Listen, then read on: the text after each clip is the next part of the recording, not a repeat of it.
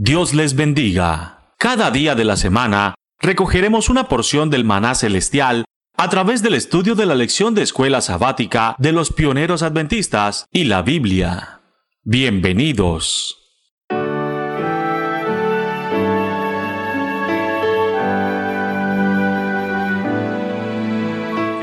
¿cómo están? Dios los bendiga a todos. Mi nombre es Arturo Argüelles. Y mi nombre es Selma Morales. Y el día de hoy vamos a estar con ustedes estudiando la palabra del Señor. Recuerden que estos audios tienen que ver con el repaso de la escuela sabática que corresponde al primer trimestre del año 2020 y que lleva por título El triple mensaje evangélico. Y en esta ocasión estamos leyendo la lección número 9 que tiene para la fecha de estudio es el 29 de febrero del 2020 y lleva por título La institución del sábado. También le agradezco, antes de empezar como siempre, les quiero agradecer la oportunidad que me brindan de poder estar en sus hogares, en su centro de trabajo, en el coche, en el lugar donde ustedes nos puedan escuchar, porque siempre va a ser para nosotros un privilegio que nos den estos, estos minutos para poderles acompañar. Así que sin más preámbulo vamos a estudiar la lección de escuela sabática que como dije lleva por título La institución del sábado. Vamos a comenzar, Selma, si me lo permite, vamos a empezar a leer uno, un texto que creo que es el que nos da eh, la apertura a este tema para poder ir entendiendo o sacando las lecciones importantes para nosotros. Em, vamos a basarnos en la primera pregunta que se refiere a ¿para quién hizo, se hizo el sábado? Y vamos a revisar en Marcos 2, 27 y 28. Y dice, también les dijo, el día de reposo fue hecho por causa del hombre, y no el hombre por causa del día de reposo. Por tanto, el Hijo del Hombre es Señor aún del día de reposo. Vamos a, vamos a quedarnos en esta pregunta y vamos a sacar un poco de, de, información porque una de las cosas que se transmite día con día es de que la ley de Dios, o en especial el sábado, un poquito más adelante lo vamos a analizar a detalle, perdieron su vigencia o perdieron esa, esa actualidad. Ya que en muchas ocasiones se, se, se nos informa o se informa al mundo cristiano que el día de reposo o tu Shabbat es aquel el que tú te propongas. O sea, que tú puedes empezar a decidir cuándo tomar la decisión de tener un de reposo según las prioridades que vayas teniendo en tu vida y ese día tú puedes dedicárselo al Señor. Eso no está peleado con la idea de tener una santidad día con día eh, en nuestra vida, pero seamos sinceros, cuando nosotros tenemos este análisis, ¿en qué lugar estamos dejando a Dios? Lo estamos dejando en un tercer lugar. ¿Por qué lo digo? Porque entonces estamos viendo cómo puedo acomodar de esos días que me sobran un lugar para dárselo a Dios.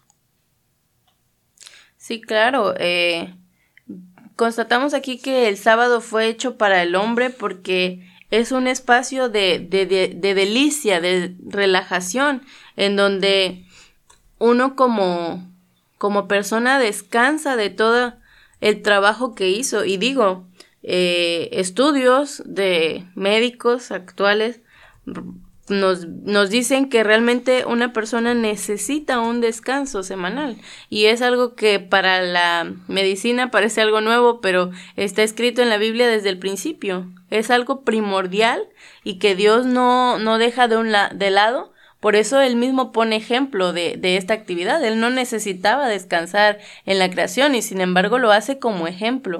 Como ejemplo. Ahora me gustaría, Selma, que tú leyeras Marcos 12 del 41 al 44 porque es un principio que nos va a regir ahorita para decir si es posible que yo pueda acomodar a Dios dentro del tiempo que a mí me va sobrando para, bueno, tener esta comunión o ese descanso que tú, que tú decías.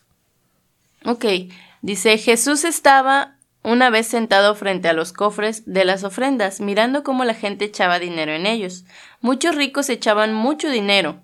En esto llegó una viuda pobre y echó en uno de los cofres dos moneditas de cobre de muy poco valor. Entonces Jesús llamó a sus discípulos y les dijo Les aseguro que esta viuda pobre ha dado más que todos los otros que echan dinero en los cofres, pues todos dan de lo que les sobra, pero ella en su pobreza ha dado todo lo que tenía para vivir.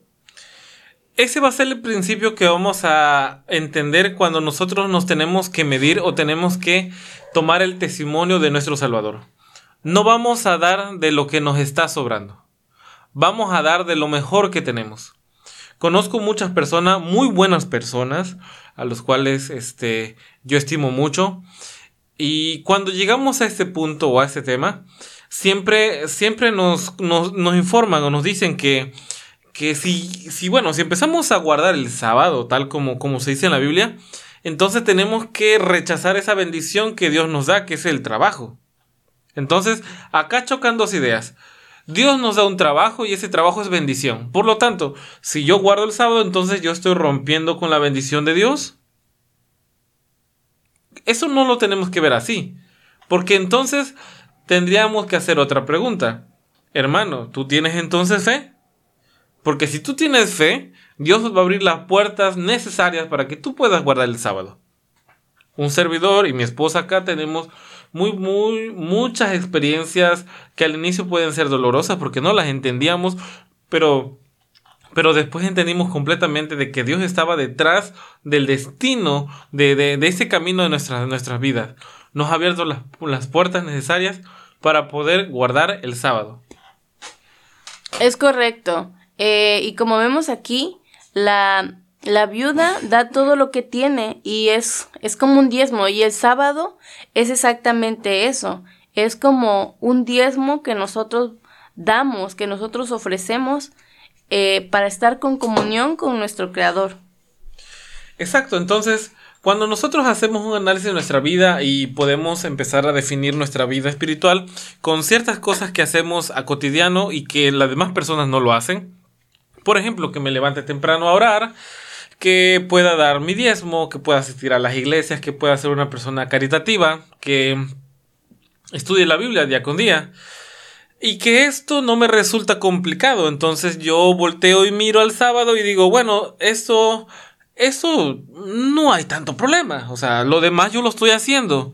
Pero realmente nuestro corazón en lo que estamos pensando, lo que estamos sintiendo es de que si yo empiezo a obedecer a Dios en esto, empiezo a tener limitaciones dentro de mi vida social y de mi trabajo. Hay que recordar, hermanos, que el sábado no fue hecho para Dios. Fue hecho para el hombre, para beneficio del hombre. Cuando leíamos este pasaje, a mí se me vino en la mente otro pasaje en donde decía que en Isaías 58, donde dice que si retiramos nuestro pie de hacer nuestra voluntad en día sábado, entonces encontraremos el gozo y la plena comunión de nuestro Salvador. Es entonces cuando vamos a ver esa luz que nos hace falta. No es que el sábado nos brinde esa llave mágica para poder entrar al cielo, pero si hay algo que el Señor te pide de manera directa, hay que hacerlo. Y esto nos lleva a algo bien interesante, que es cuestionarnos acerca de cuándo inició la instrucción de guardar el sábado. Vamos a revisar la pregunta que dice, ¿se conocía y observaba el sábado antes de que se diese la ley sobre el Sinaí? Para esto vamos a revisar Génesis 2, 2 y 3. Dice, y acabó Dios en el día séptimo la obra que hizo, y reposó el día séptimo de toda la obra que hizo, y bendijo Dios al día séptimo, y lo santificó, porque en él reposó de toda la obra que había hecho en su creación. Ahora vamos a ver un contexto de una historia en particular que nos narra cómo el Señor le pide a su pueblo, eh, en Éxodo, cómo le pide a su pueblo de que él tome ciertas precauciones eh, lo voy a leer, y ahorita tú lees el otro pasaje, Selma. Voy a leer Éxodo 16, el 4 al 5, que dice, Y Jehová dijo a Moisés, He aquí yo os haré llover pan del cielo, y el pueblo saldrá y recogerá diariamente la porción de un día, para que yo lo pruebe, yo lo, yo lo apruebe si anda en mi ley o no. mas el sexto día preparará para guardar el doble de lo que suele recoger cada día. En Éxodo 16 del 23 al 30 dice, Y él les dijo, Esto es lo que ha dicho Jehová. Mañana es el santo día de reposo, el reposo consagrado a Jehová. Lo que habéis de cocer, cocedlo hoy, y lo que habéis de cocinar, cocinadlo, y todo lo que os sobrare, guardadlo para mañana. Ellos lo guardaron hasta la mañana según lo que Moisés había mandado, y no se aguzanó ni gedió. Y dijo Moisés, comedlo hoy, porque hoy es el día de, de reposo.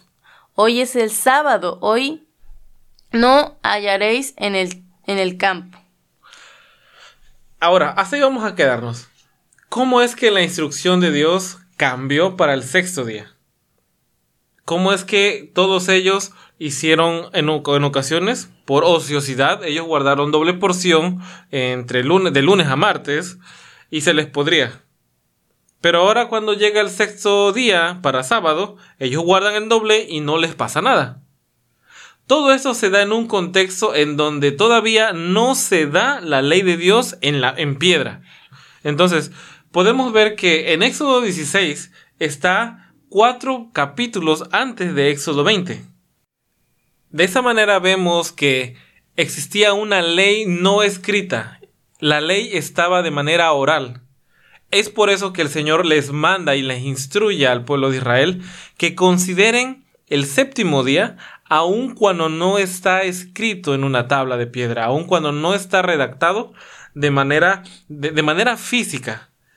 De esa manera podemos entender que esta ley se ha perpetuado no de manera escrita, pero sí de manera oral desde Génesis hasta este momento del Éxodo. Voy a hacer una, pequeña analogía y, tal vez todos ustedes que, me escuchan, que vienen de, que son de, de, Latinoamérica, y si alguien me escucha más allá de Latinoamérica, gracias por darse la oportunidad. Eh, los que vivimos acá y que tenemos, tenemos raíces indígenas, ¿alguien se acuerda con exactitud alguna regla eh, de, de, la comunidad donde usted vive en la actualidad, pero 400 años atrás? No. Muy probablemente esta instrucción haya quedado en el olvido si no es que se mantuvo eh, firme a través de una tradición que se fue cambiando conforme al, tiempo ha pasado. Esto es lo mismo que les pasó a los israelitas. ¿Conocían del Eterno? Sí, claro que lo conocían. Lo conocían como el Dios de Abraham, de Isaac y de Jacob. Pero ellos ya no conocían cuál era, qué era la voluntad de, este Dios. Por esta razón, ahora que está en el, están en el desierto, tiene la necesidad el Eterno de plasmar en piedra lo que él quería que su pueblo creyera como una ley, lo que él quería que tuviera como un modelo a seguir, no para que en él, en esta ley encontrara salvación, sino para que fuera un método de compararse qué tan errados están de la voluntad de Dios.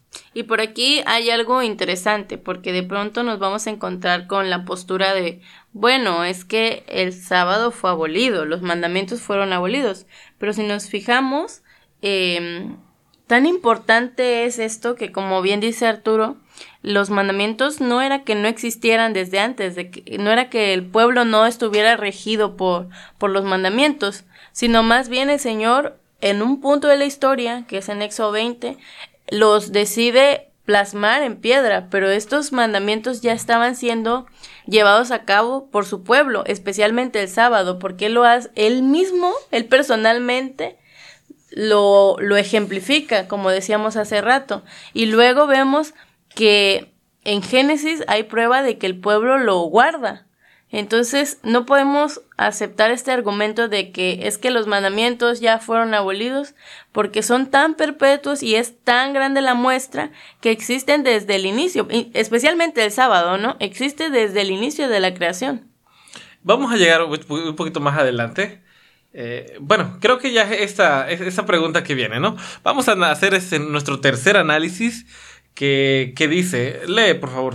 ¿Qué mandamiento que encomienda la observancia del sábado se habló en el Sinaí?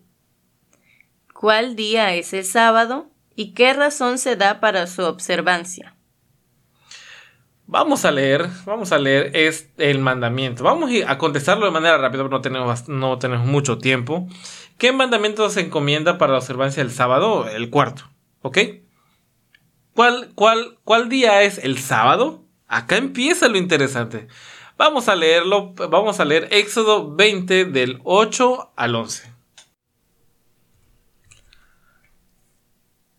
Acuérdate del día sábado para santificarlo. Seis días trabajarás y harás toda tu obra, mas el séptimo día es reposo para Jehová tu Dios. No hagas en él obra alguna, tú, ni tu hijo, ni tu hija, ni tu siervo, ni tu criada, ni tu bestia, ni tu extranjero que está dentro de tus puertas. Porque en seis días hizo Jehová los cielos y la tierra, el mar y todas las cosas que en ellos hay. Y reposó el séptimo día. Por tanto Jehová bendijo el día sábado y lo santificó. Amén. Fíjense cómo es importante este mandamiento hay muchas diferencias entre otros mandamientos que son una simple instrucción como no matarás, no codiciarás, no tendrás imágenes, no tendrás dioses, pero en este en particular se detallan muchas cosas. Para que esta instrucción sea clara y precisa, nos dice cómo identificar el día sábado. Dice que es el día séptimo de la semana. Para empezar. Segundo, ¿cuál es la razón que le da que existe para observarlo? La razón es de que el mismo creador del mundo da una instrucción completa del por qué.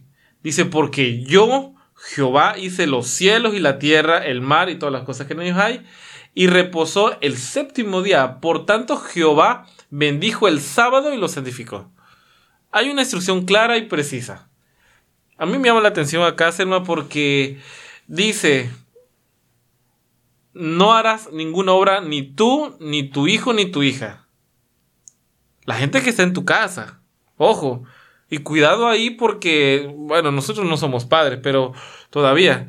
Pero yo recuerdo en casa de mi madre, por muy rebelde que yo me pusiera, se tenía que hacer lo que en la casa se hacía.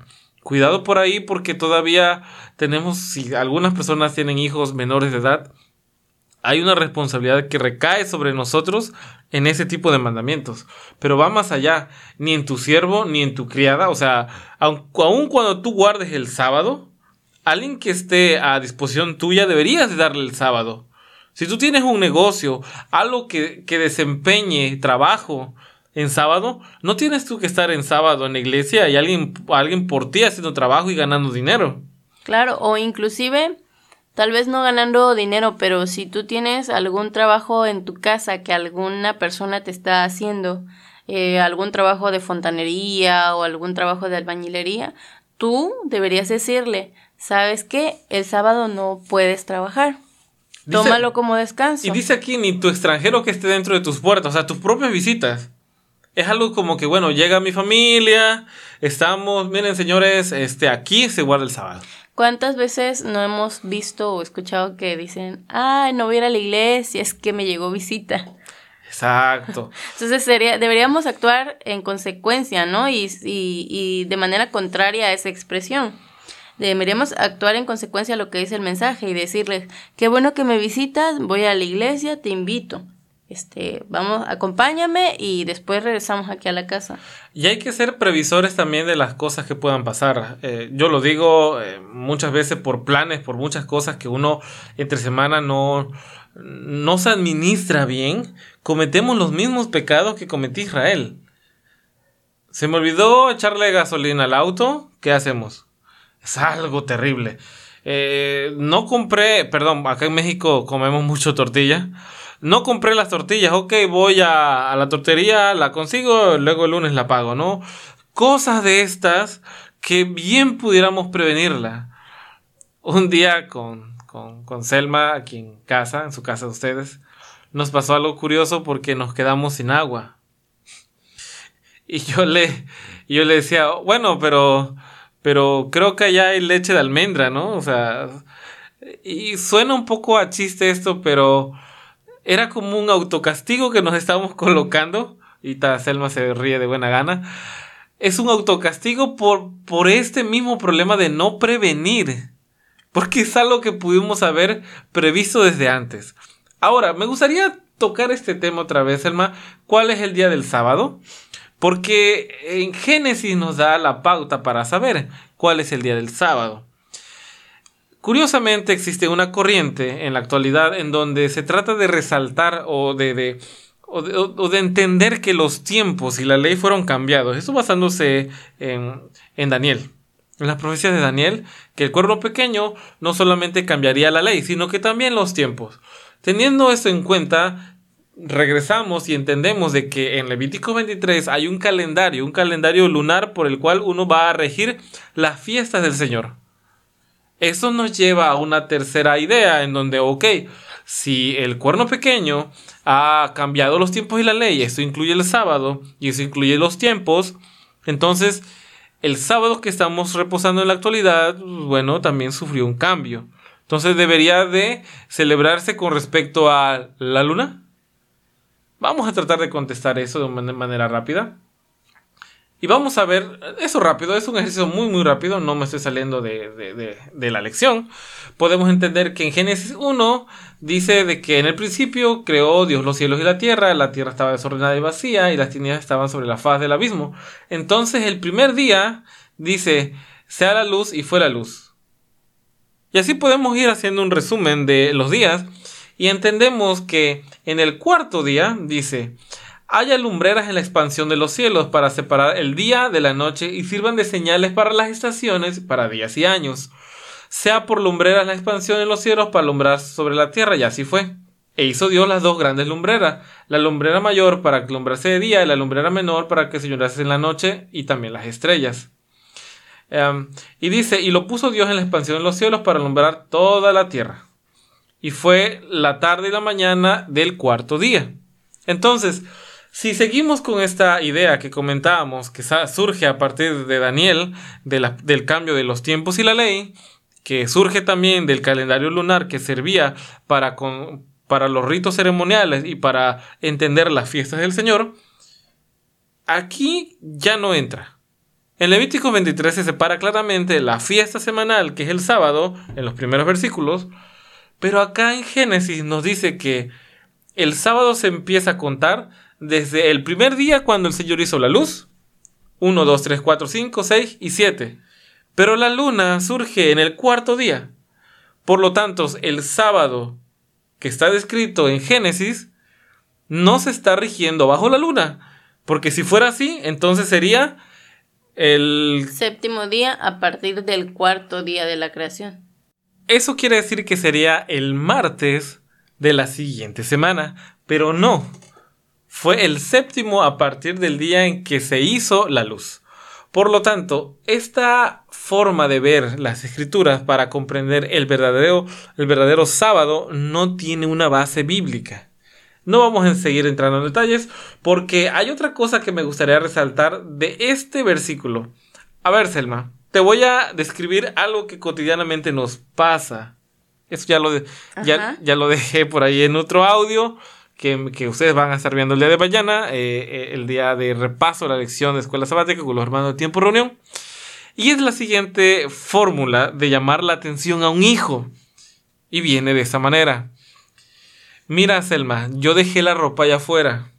Por favor, guárdala. No quiero que la lluvia le caiga. Ah, me ha costado mucho lavarla y es parte de tu uniforme. Si se moja, no tendrás ropa para mañana. No se te olvide que lo, la instrucción que te la está dando es tu madre. Así que recuérdalo bien. ¿A qué te suena ese mensaje de tu madre si te lo da? ¿A qué te suena? A una recomendación. Más bien a una mm, orden. ¿Una orden? Porque sabe que se te va a olvidar. Porque sabe que no lo vas a tener presente. Una de las cosas que hay que entender de Éxodo 20, del 8 al 11, como el cuarto mandamiento, es que es muy singular a todos. El mundo cristiano podrá entender de que no hay que matar, que no hay que robar, que no hay que pensar ni codiciar las cosas del prójimo. Pero ante todo esto, el único hueco que no reconocen, que, que dejan, me han dicho, es el sábado. Sí, claro, y dan argumentos un poco vacíos a veces, ¿no?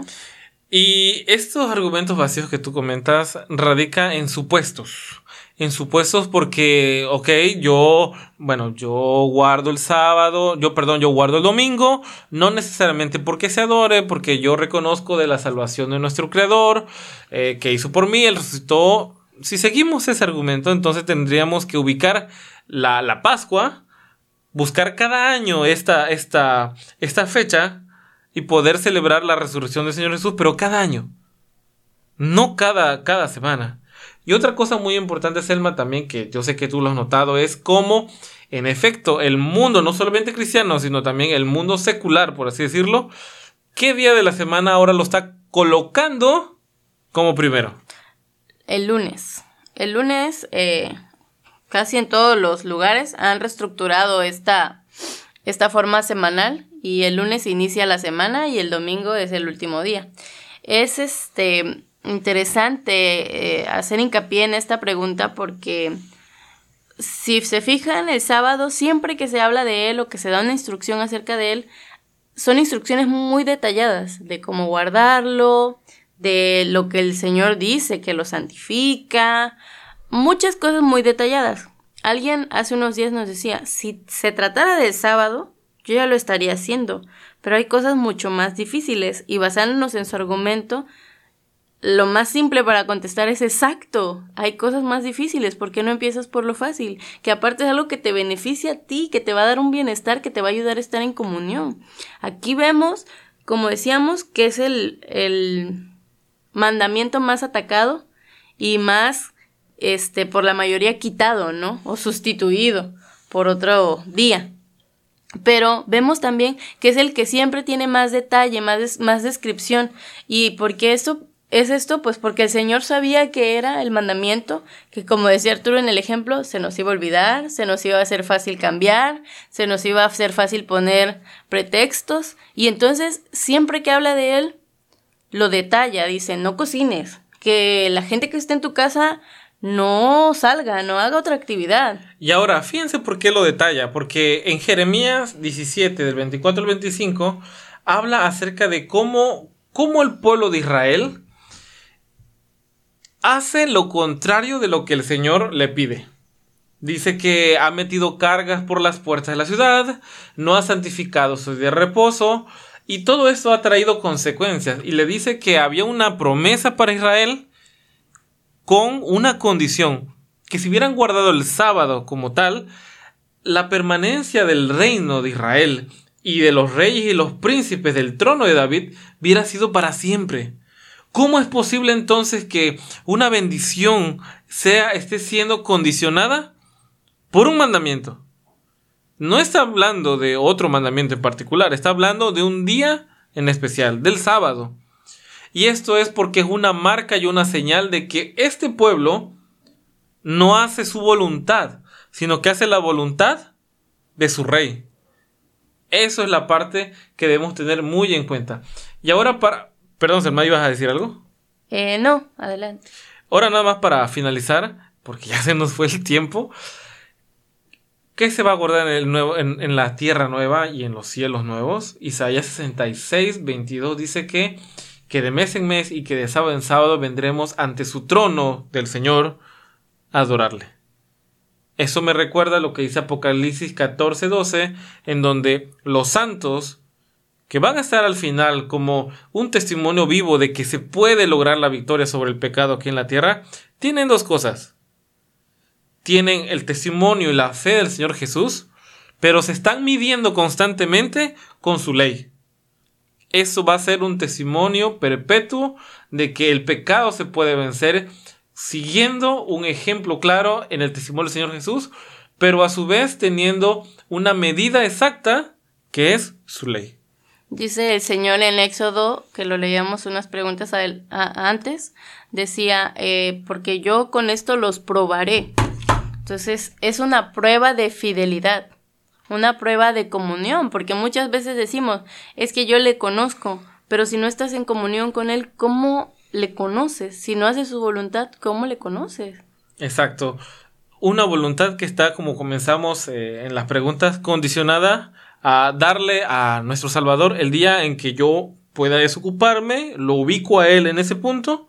Entonces, ¿cuál sería la diferencia entre tener una imagen de barro para adorar que la llevo y la pongo donde yo quiero, con un, un, un, monumento como es el sábado y un símbolo de que Él es soberano de esa tierra? Hermanos, hemos llegado a la conclusión de, este, de esta lección. Pensábamos que iba a ser más corta, como siempre, se nos ha pasado el tiempo, pero le agradezco que me haya dado la oportunidad de hablar con usted hasta este minuto. Ya llevamos, ya llevamos 29 minutos, casi 30 minutos, en donde tú me has dado la oportunidad de platicar contigo. Por favor, te seguimos invitando a que puedas seguir estudiando junto con nosotros la próxima semana un estudio más de la escuela sabática de los pioneros adventistas que habla acerca del triple mensaje del Evangelio. Gracias hermanos, se despide su hermano en Cristo Arturo y Selma. Gracias y Dios los bendiga. Recuerda, el pan que descendía del cielo cada día solamente daba fuerzas para enfrentar con éxito ese día. Por eso, permitiéndolo Dios, nos reencontraremos mañana para recibir una porción más del maná diario.